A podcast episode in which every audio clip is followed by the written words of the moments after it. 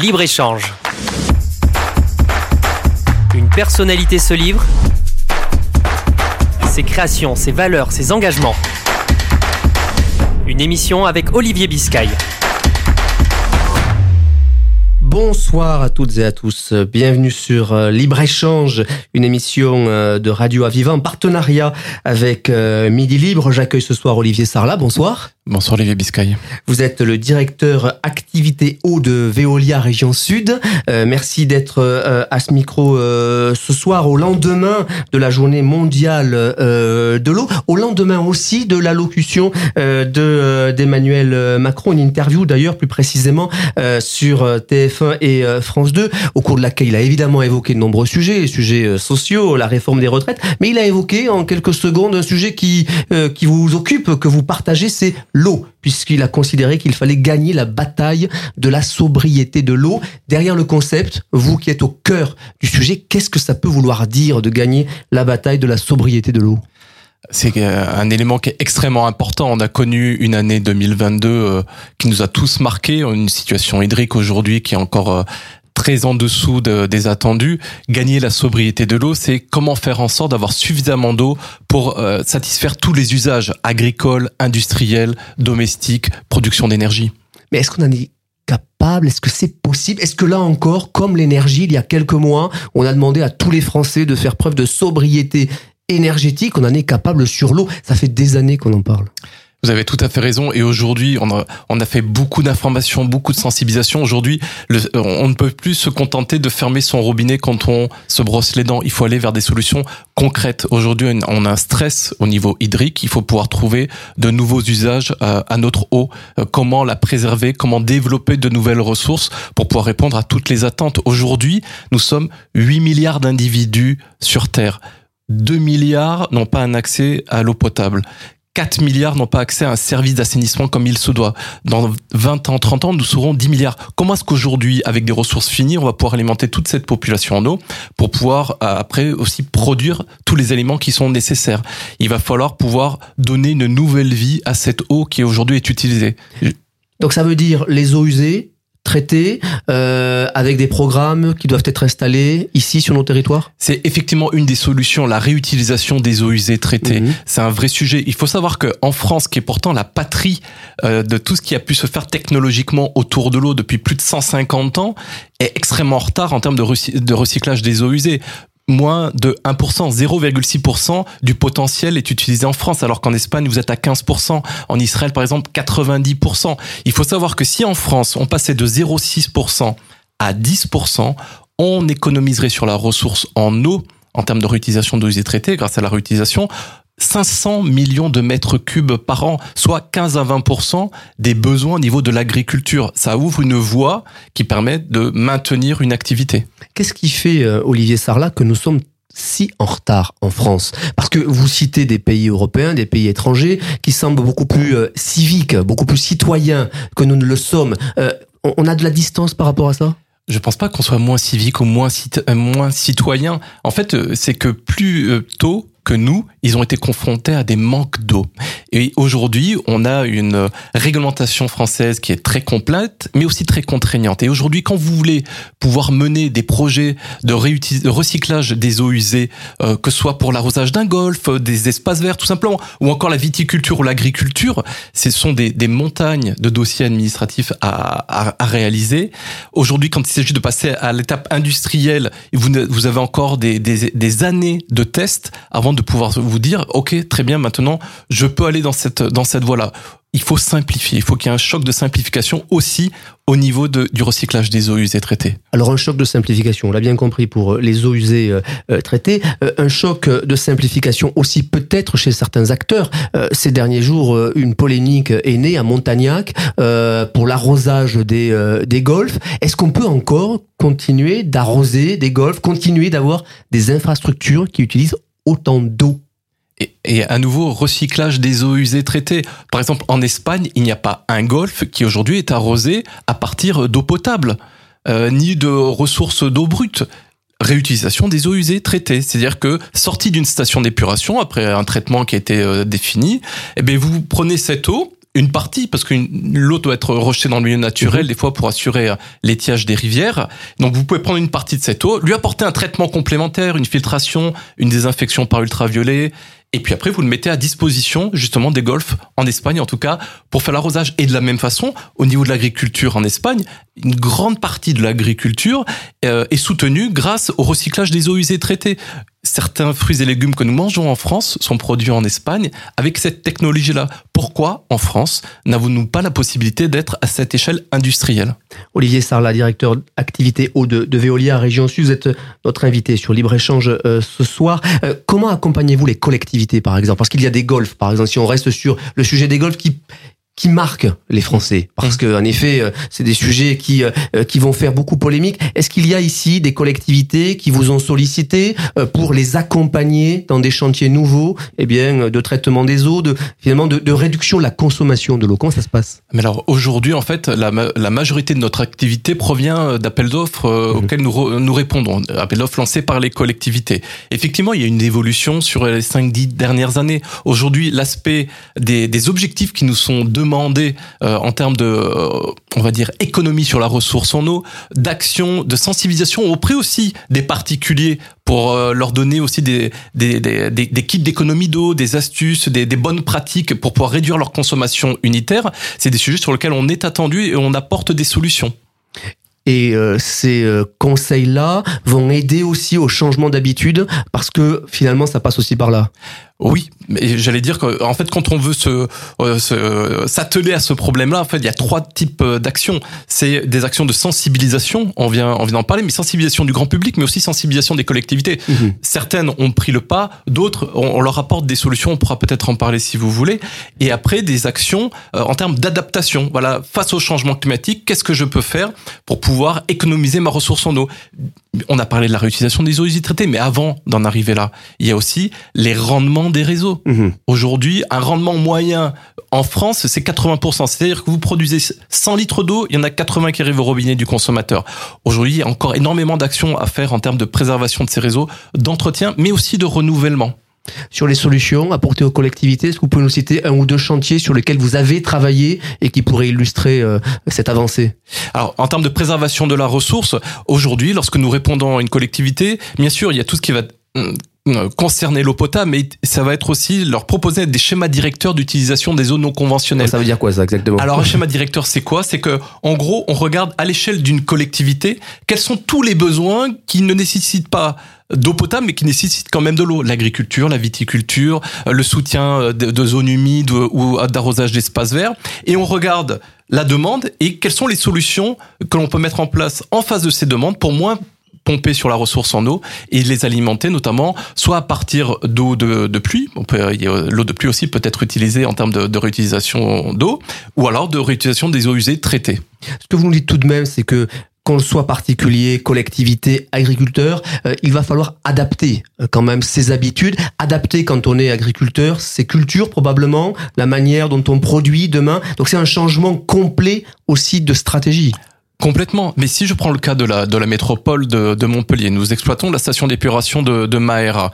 Il va, nous avons euh, nous allons réaliser le doublement de la capacité de la station. Et donc d'ici euh, deux ans, nous allons avoir euh, un élément dans, au sein de la station qui va permettre de produire 150 mètres cubeurs d'eau de réutilisation d'eau usée traitée. Donc ce qui fait qu'on va produire chaque année un volume d'eau équivalent à la consommation d'une ville de 25 000 habitants.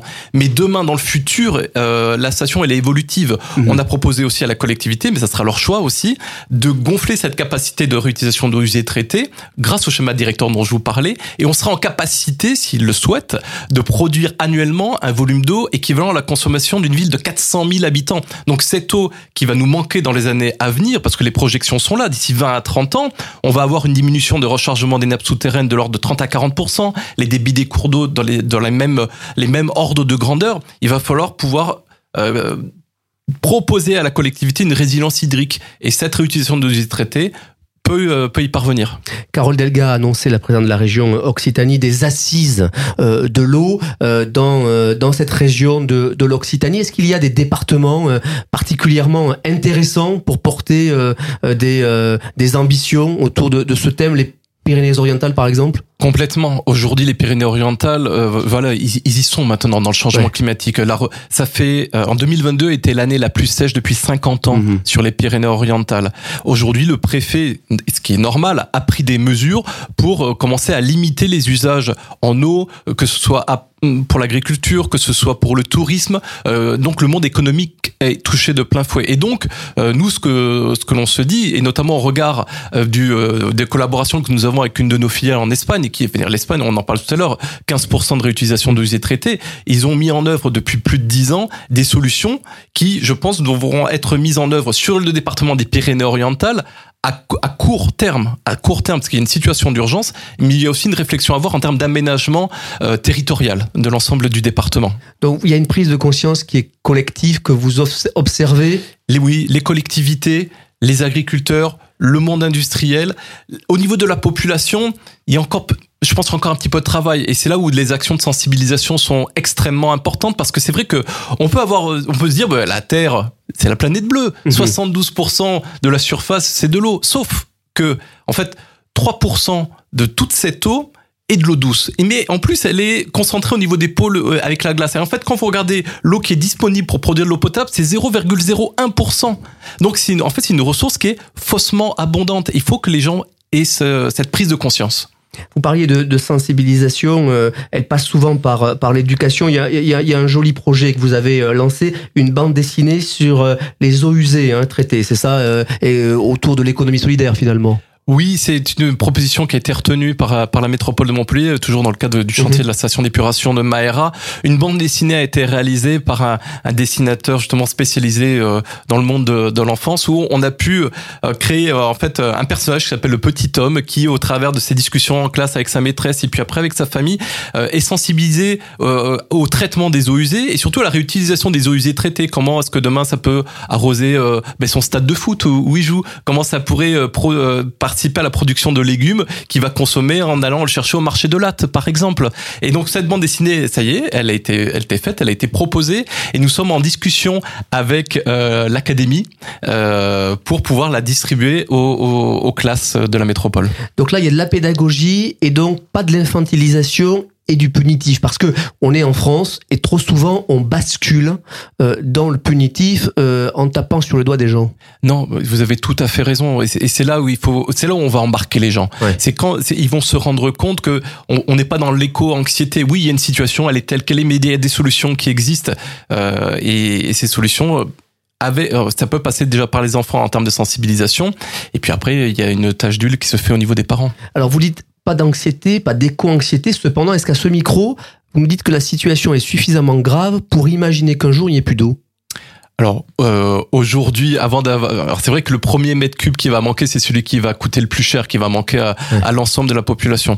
Euh, moi aujourd'hui, je pense qu'on a suffisamment de, de, de technologies et de ressources alternatives en France pour qu'on ne manque pas d'eau. Mais c'est-à-dire que ces investissements euh, qui vont vraiment être mais impératifs dans les années à venir. Il faut les commencer dès maintenant. Euh, on est déjà dans le rouge. Il faut pas attendre d'être encore plus au pied du mur pour pouvoir les mettre en œuvre parce que il y a toujours un, un, un, temps, une inertie avant que les, les projets euh, voient le jour. Donc ça veut dire du financement, ça veut dire des administrations qui euh, qui accompagnent les, les projets. Mais toujours sur ce projet de réutilisation de usées traitées pour pouvoir les, les mettre en œuvre, il faut en fait avoir des discussions avec quatre ministères faisons un guichet unique, mettons en œuvre grâce au préfet euh, ce, guichet unique qui permet de traiter les, les, les projets euh, très rapidement, que cette phase, on va dire, de test qui nous est encore opposée, mais en fait les tests, on en a fait des centaines en France. Aujourd'hui, on peut passer à l'ère industrielle. Là, maintenant, faut passer à l'action. Donc, mettons en place ces guichets uniques, simplifions les procédures administratives, et je peux vous assurer, ça va libérer les énergies. Le ministre de l'écologie, Christophe Béchu, a eu raison de tirer la sonnette d'alarme dès le mois de janvier. Euh, pour l'été 2023, rappelant chacun à sa responsabilité, à ses convictions oui, tout à fait, mais euh, cette, euh, il a une réaction qui est saine. Mm. Cette réaction, on aurait pu l'avoir aussi il y, a, il y a 4 ou 5 ans, à nouveau. Bon, voilà, maintenant il y a une prise de conscience qui est, qui est plus installée. j'espère que maintenant on va pouvoir y arriver. On parlait des, des, des administrations, je voudrais vous, vous faire réagir sur, euh, sur la formation parce que euh, l'avenir reposera évidemment sur euh, tous ces ingénieurs, tous ces experts qui pourront accompagner ces, ces projets. Vous avez un projet de campus, c'est ça, des métiers et des qualifications sur l'eau. Hein alors, en fait, on a un très très grand projet. Ouais. Euh, comme je vous le disais, les Pyrénées-Orientales, pour moi, ça doit être le creuset de ce qui doit se faire en France demain en termes de gestion de la ressource dans sa dans sa globalité. Et quand en fait vous regardez au niveau de notre région euh, euro-région euh, Occitanie-Catalogne, en plus les Pyrénées-Orientales c'est le barycentre de cette Mhm. de cette région là. Et donc en fait tout naturellement on a signé une convention de partenariat avec Madame Sophie Béjean qui est euh, euh, rectrice d'académie euh, pour pouvoir travailler sur différents sujets, à la fois la création euh, de modules de formation euh, initiale et en continu autour de autour de nos métiers, mais aussi sur la création d'un campus des métiers et des qualifications autour de l'eau. Euh, donc ça, ça serait la première brique de notre projet. Et ce qu'on souhaiterait, c'est que, et d'ailleurs on a créé une association dans ce cadre-là Mhm. avec différents acteurs économiques sur les Pyrénées-Orientales. Le campus, c'est la première brique. Après, nous allons travailler à la création d'un pôle de compétitivité de la transformation écologique pour que demain, euh, en fonction de l'évolution de la réglementation européenne, on crée un pôle fédéral européen de la transition écologique qui serait basé sur les Pyrénées euh, orientales, qui ferait le lien entre la France, l'Espagne, euh, tout l'arc méditerranéen. Il y a un calendrier pour ce projet, pour ces projets? Alors le campus des métiers et des qualifications, nous espérons euh, qu'il voit le jour cette année. Euh, le pôle de compétitivité, euh, il va falloir qu'on travaille sur les deux prochaines années pour pouvoir en fait définir stratégiquement quels sont les axes de formation à travailler et mettre en œuvre aussi ces modules de formation. Euh, mais c'est pas un projet Veolia, ça va être un projet Mhm. collectif. On va essayer d'être euh, humblement le catalyseur de, de, de tout ça. Et une fois que tout cela aura été fait, euh, on va donc euh, définir ce pôle de compétitivité sous deux ans. Après, c'est une décision de la part du gouvernement, donc on sera à un horizon plutôt 2026 et le pôle de fédéral européen 2027. Donc on s'inscrit dans ce temps-là. Donc c'est évidemment demain, hein, ou en tout cas après-demain, donc à un horizon euh, court et, et moyen terme. Ça veut dire aussi pour les jeunes qui, qui nous écoutent qu'il y a de l'emploi demain, il y a des opportunités de formation. Mais c'est euh, une excellente question. Aujourd'hui, en fait, on est confronté au paradoxe occitan. Ouais. Et notamment dans les Pyrénées-Orientales, mais à l'échelle de l'Occitanie. C'est-à-dire un paradoxe où vous avez un taux de chômage qui est relativement élevé au regard de d'autres départements, mais en même temps, en fait, une offre d'emploi qui n'est pas pourvue.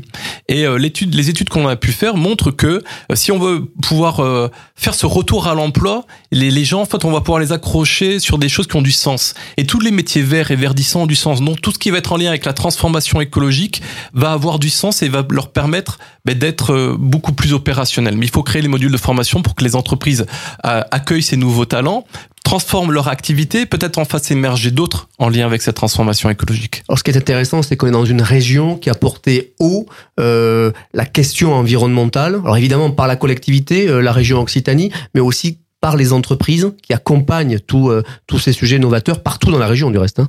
Oui, et, et on, on a la chance en plus d'avoir sur Montpellier un pôle de compétitivité eau, le pôle Aqua Valley, Ouais. qui regroupe euh, un grand nombre d'acteurs économiques autour des, des métiers de l'eau, qui bien sûr regroupe des collectivités, euh, la métropole, qui regroupe le centre euh, IC, IC Reward pardon de l'UNESCO, euh, qui est euh, présidé par euh, Eric Serva. Donc on, on a en plus on a ce creuset là, c'est dans notre ADN depuis des années. Oui, des chercheurs qui, euh, qui réfléchissent au quotidien sur ces sujets. Oui, et en lien avec les acteurs économiques. On, on- donc on n'est pas sur de la, recherche fondamentale est très bien, mais on est vraiment sur de la recherche appliquée et, et, et surtout aussi, j'allais oublier un des acteurs importants, c'est toutes les startups qui se montent et aussi qui sont associées. Et ce qu'on essaie de faire aussi, c'est le lien entre euh, ces, ces structures et les grands groupes pour pouvoir favoriser le déploiement euh, euh, des énergies, parce que l'intelligence elle est collective et les solutions on les trouvera collectivement. Alors Olivier Sarlat, je, le- je- je le rappelais, vous êtes euh, le directeur euh, activité eau de Veolia Région Sud. On connaît Veolia, c'est dans l'esprit des, des Français. Euh, C'est une entreprise qui, en raison des crises énergétiques, a été obligée de, elle aussi, de s'adapter? Oui, et, euh, et on a des- une ambition qui est forte, c'est-à-dire que d'ici cinq ans, euh, Veolia en France sera autonome en énergie. C'est-à-dire qu'on a déployé tout un vaste programme euh, de développement des énergies renouvelables qui vont être euh, mises au service déjà de nos services d'eau et d'assainissement que nous adressons avec les avec les collectivités et avec euh, et nos besoins propres. Et d'ici 2050, nous souhaitons être neutres aussi bien sûr d'un point de vue émission carbone. Et donc sur un territoire qui évidemment, on l'a vu, euh, est, euh, est, innovant. Je pense à l'éolien flottant, je pense euh, à toutes les énergies renouvelables. Vous êtes en lien avec tous ces tous ces sujets? Et mais c'est oui, par exemple, vous parlez de l'éolien flottant qui va être mis mm au large de de, de Port de Port le 4. oui, parce qu'on est en discussion avec une société qui va produire de l'hydrogène. Cet hydrogène va être produit à partir de l'énergie de ces hydroliennes, de ces hydroliennes, ces éoliennes flottantes, pardon. Mm C'est pas des hydroliennes. Et il va, elle a besoin d'eau. Donc euh, on va être là aussi pour les accompagner euh, dans la production d'une eau extrêmement pure qui va être mis en place bah, dans, euh, dans, ces appareils qui vont produire l'hydrogène. Alors on le sait peu, je voudrais qu'on l'évoque à, ce micro, Olivier Sarlat, Veolia, Veolia solidaire, Veolia citoyenne, une entreprise qui sur le territoire a, lancé beaucoup d'actions à l'endroit de jeunes issus des, des, quartiers. Je voudrais vous donner quelques, quelques exemples. Déjà, je suis intimement convaincu que le développement euh, ne peut pas se faire au détriment des autres. Mhm. Euh, on a besoin d'être solidaire au niveau des territoires et c'est parce qu'on est utile à ces territoires qu'on a légitimité à pouvoir nous, nous, y développer. Et donc, effectivement, il y a beaucoup d'actions qui sont faites, que ce soit euh, au niveau des, des, clubs sportifs dans lesquels on essaie de aussi les accompagner dans leur politique RSE. Euh, lorsque nous sommes partenaires, par exemple, je prends l'Open Sud de, de, tennis de Montpellier, on a fait venir aussi 200 jeunes des quartiers de Montpellier pour pouvoir leur permettre de découvrir ce type de, euh, de sport. Euh, on a on a avec des associations monté un, projet euh, pour pouvoir emmener des, des mamans de la Mosson et leurs enfants découvrir Paris. Il y aura une cinquantaine de, de personnes découvrir Paris. Ils vont être reçus au Sénat par la garde républicaine. Donc ça, ça sera sur une journée. Et après, le lendemain, elles iront visiter Disneyland avec leurs enfants. Donc ça signifie que nos entreprises aujourd'hui, et pas simplement Veolia, mais au-delà de Veolia, doivent se montrer plus citoyennes, doivent se montrer citoyennes tout juste? Euh, euh, oui, et, alors c'est vrai qu'on parle de, justement de la politique RSE. Euh, moi, la plus belle victoire, c'est quand on n'en parlera plus. C'est-à-dire que tout sera intégré dans, dans nos actions. C'est-à-dire que à nouveau, lorsque le développement économique ne peut pas se faire au détriment des personnes. Il faut que l'ensemble des publics, l'ensemble des parties prenantes soient soient embarqués. On peut pas laisser des gens sur le bord de la route. Vous reconnaissez tout de même que c'est encore évidemment que c'est dans l'esprit de beaucoup d'entreprises, mais que le changement de conscience prend du temps. Oui, mais il est là. Euh, je veux dire, je suis élu à, à la CCI de l'Hérault. Je suis élu à la CCI de l'Hérault et je, je participe à la, à la, commission RSE qui est présidée par euh, Claire Hart. Euh, et on a produit un guide autour de, de, la, de, la, RSE. Tous les jours, on a des entreprises qui, euh, qui, qui nous contactent pour pouvoir les, les, aider, les accompagner dans cette démarche-là. Non, le, le mouvement, le mouvement est là. Je voudrais vous faire réagir, Olivier Sarlat, sur, sur l'actualité euh, du, euh, du moment. On le disait, le président de la République est intervenu euh, hier pour répondre hein, à, la, à, la, crise sociale.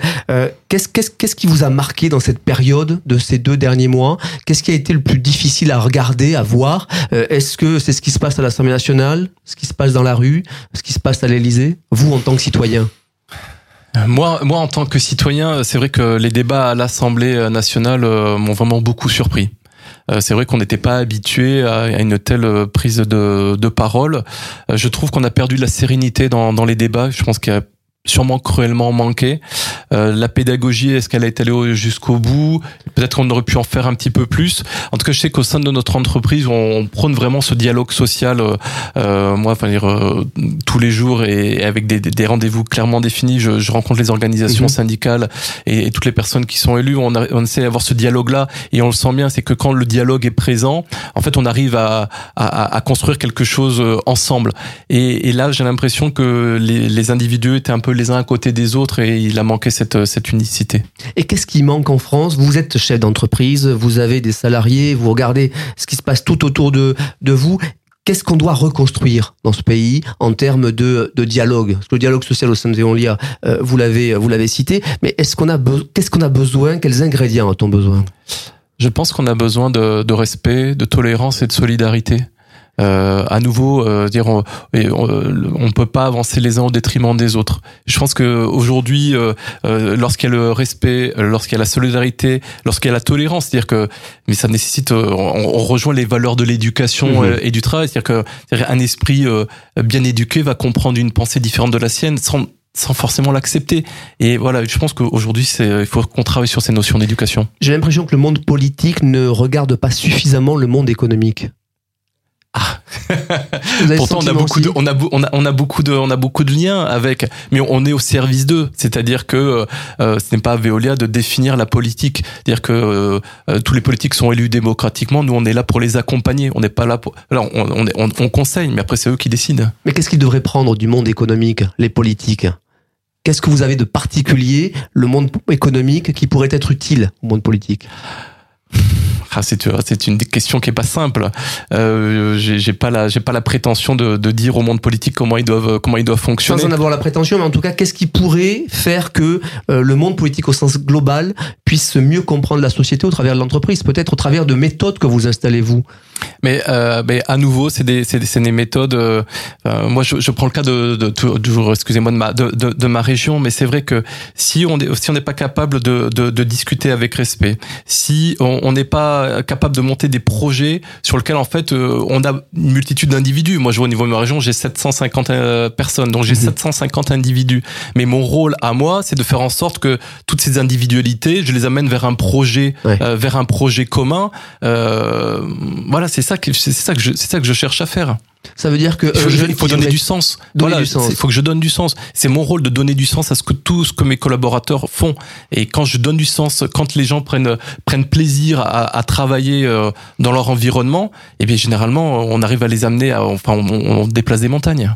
Vous recrutez aujourd'hui à Veolia? Complètement. Oui, oui, oui, tout à fait. Euh, Enfin, au- aujourd'hui, on, recrute. Moi, je vois au niveau de ma région. Hier, j'ai fait euh, euh, une journée d'embauche des, nouveaux, des, nouveaux arrivants.